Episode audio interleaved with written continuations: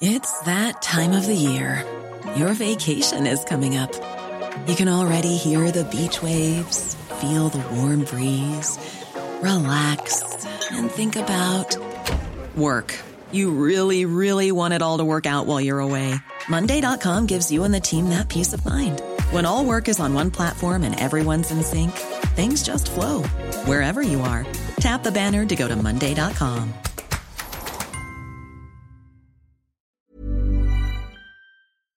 Bonjour Roselyne Bachelot. Bonjour Laurence Ferrari. Bienvenue dans la matinale de CNews. Les Français se réveillent avec un président dont ils connaissent pour certains les qualités, pour les autres les défauts. Il a été largement réélu, on l'a dit, premier président sortant réélu dans un pays profondément fracturé, hors cohabitation. Qui sera le président Macron II Est-ce que ce sera un président de crise, crise économique, crise sociale, crise internationale? D'abord, je veux saluer le très beau résultat d'Emmanuel Macron, un des présidents... Euh, les mieux réélus de la Ve République, euh, c'est effectivement, euh, nous sommes dans une situation de crise. Et en particulier, dans, la première crise, c'est la crise internationale, parce qu'elle menace profondément nos valeurs, elle menace notre stabilité, elle, elle menace notre modèle occidental. J'ai d'ailleurs été très surprise de voir que, à part Emmanuel Macron, personne n'avait euh, évoqué la situation en Ukraine. Les chars russes sont là, des violences, des crimes absolument abominables sont commis. Euh, et, véritablement, euh, oui, d'avoir réélu Emmanuel Macron, qui a une stature internationale, une stabilité, une connaissance des dossiers, c'est un élément extrêmement important. Alors, il y a évidemment beaucoup d'inquiétudes, qui d'ailleurs, tout ça est lié, parce que par exemple, les questions sur le pouvoir d'achat sont étroitement liées au problème de l'approvisionnement énergétique. Donc, on ne peut pas distinguer d'un côté la crise internationale, de l'autre côté la, crise sociale. Tout ça marche de pair. Mais le président a reconnu hier, dans, sa prise de parole, que ce résultat l'obligeait, parce qu'il a compris que ceux, parmi ceux qui ont voté pour lui, eh bien, ce n'est pas un vote d'adhésion, c'est un vote de rejet pour Marine Le Pen. Oui, alors euh, il en est ainsi de toutes les élections présidentielles. En général, un président de la République est élu entre 20 et 25, 28% des voix. Donc il y a une grande partie de la, euh, des, électeurs qui n'ont pas voté pour lui, mais qui vont se retrouver euh, autour de lui parce que c'est le président de la République, c'est le président de tous les Français. Alors comment retrouver un pacte avec euh, les Français, d'abord de continuer euh, ce que nous faisons sur le pouvoir d'achat, euh, et en particulier diriger vers les plus faibles, les plus fragiles, sans doute améliorer les institutions. On en parle depuis très longtemps. Euh, de faire en sorte que des partis politiques euh, qui font des voix mais ne se retrouvent pas à l'Assemblée nationale, comme le Rassemblement national, comme le Rassemblement national, euh, puissent être représentés à l'Assemblée nationale. C'est certainement proportionnel, proportionnel, intégral, comme l'avait évoqué le, le, président de la République a indiqué la méthode qu'il voulait suivre, c'est-à-dire de consulter les partis politiques, de les réunir et d'essayer de trouver un, un, consensus autour de ces, de ces réformes. Mais je crois que c'est très important. J'ai d'ailleurs, je suis militant de l'instillation d'une dose de, proportionnel. J'ai écrit un excellent livre il y a 25 ans sur le sujet. Très bien. en passant, j'en euh, profite pour faire un petit peu. Euh, il y, a une fracture sociale. Vous, vous soulignez le pouvoir d'achat. Les plus bas revenus, les moins diplômés ont voté majoritairement pour Marine Le Pen. Emmanuel Macron dit comprendre euh, cette, ce vote, cette colère. Il dit c'est ma responsabilité d'amener une réponse quelle responsabilité Comment va-t-il répondre à cette colère euh, exprimée par les électeurs euh, de Marine Le Pen, dont ils sont tous d'extrême droite pour vous? Il faut continuer à la caricaturer? Non, il ne s'agit pas de les caricaturer. Euh, là, le discours de Marine Le Pen est d'extrême droite. Ça, c'est c'est évident. C'est par exemple euh, l'appel à un peuple mythifié, euh, la détestation des élites euh, et un certain nombre la xénophobie et la désignation de l'étranger comme responsable de tous les maux. C'est-à-dire les critères qui caractérisent l'extrême droite se retrouvent dans le discours de Marine Le Pen. Pour autant, ses électeurs, dans leur grande majorité, j'en suis sûr, ne partagent pas cela. Donc effectivement, euh, ce qui est d'abord important à dire, c'est que les solutions apportées par Marine Le Pen ne sont pas les bonnes. Et elle a d'ailleurs été très vite euh, démontée lors du débat qu'elle a mené contre Emmanuel Macron. Je pense en particulier sur la baisse de la TVA, dont on sait très bien qu'elle ne va jamais dans la poche des consommateurs, mais évidemment dans la poche des distributeurs, ou l'augmentation des salaires qui ne se décide pas à l'Élysée, mais qui évidemment relève de la responsabilité des chefs, des chefs Donc nous avons une politique, on l'a vu avec un certain nombre de dispositions. Le président de la République a dit que ces questions de pouvoir d'achat seraient au premier rang de l'établi qui va être confié, de l'établi de travail qui va être confié au futur gouvernement avec des mesures ciblées pour les plus modestes. 60 pour, 63% des Français souhaitent une cohabitation. C'est un, sondage que nous avons fait ce matin sur notre antenne. Euh, qu'est-ce que ça vous évoque? Euh, Est-ce qu'il y aura peut-être euh, une volonté de contrebalancer les pouvoirs du président? Je, je, je, comprends qu'ils souhaitent une cohabitation, puisque ils n'ont pas voté au premier tour pour cela. Maintenant, il faut faire de, l'explication. C'est-à-dire que jusque-là, les deux cohabitations qui sont arrivées, c'est-à-dire la cohabitation avec Édouard Balladur d'un côté, et puis la cohabitation entre François Mitterrand et Édouard Balladur, et la cohabitation entre Jacques Chirac et euh, Lionel Jospin, étaient des cohabitations entre une droite modérée et une gauche modérée. Maintenant, la cohabitation ne serait pas de même nature. Elle est entre l'extrême droite d'un côté et l'extrême gauche de l'autre. C'est-à-dire des projets euh, politiques qui sont absolument euh, antagonistes et qui ne reposent pas sur les mêmes valeurs comment pouvoir mener une cohabitation avec d'un côté un parti, le Rassemblement national, qui veut de fait sortir de l'Europe, et de l'autre côté, ou de l'autre côté, à l'extrême gauche, avec un leader politique qui promet 250 milliards euh, d'impôts supplémentaires. Donc là, c'est parle de Jean-Luc Mélenchon. Oui. De Jean-Luc Mélenchon. Alors un matraquage euh, fiscal et social des classes moyennes tout à fait considérable.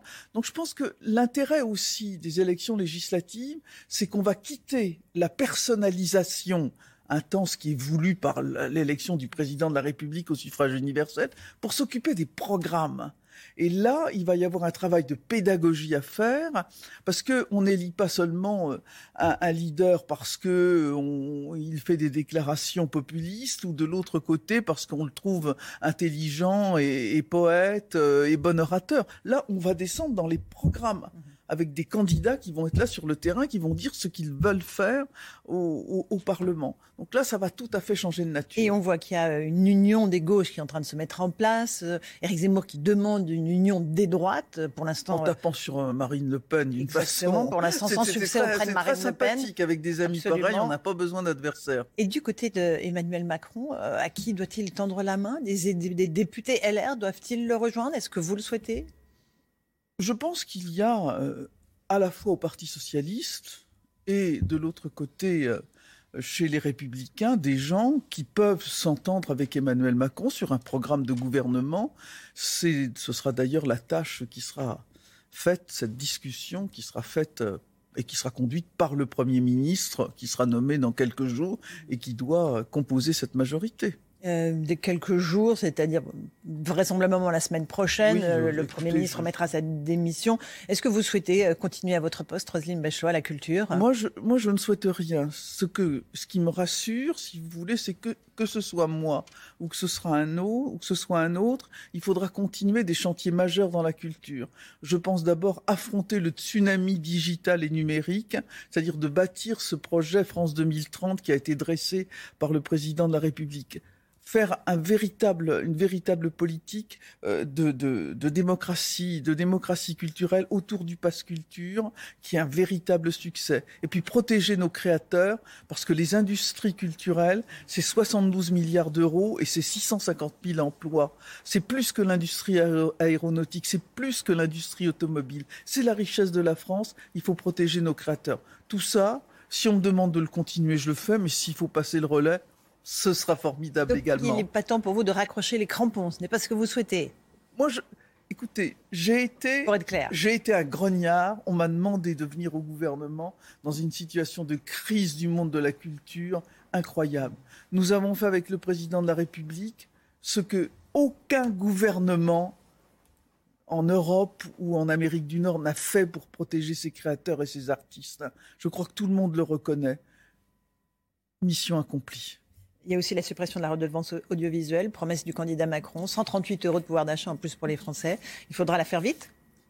Ah, c'est-à-dire, elle est de fait supprimée, puisque mmh. son support, la taxe d'habitation, parce que c'est aussi ça qui est très important, c'est plusieurs centaines d'euros euh, de pouvoir d'achat en plus pour les Français, la taxe d'habitation qui était le support de la collecte, euh, et, donc, euh, a donc été supprimée.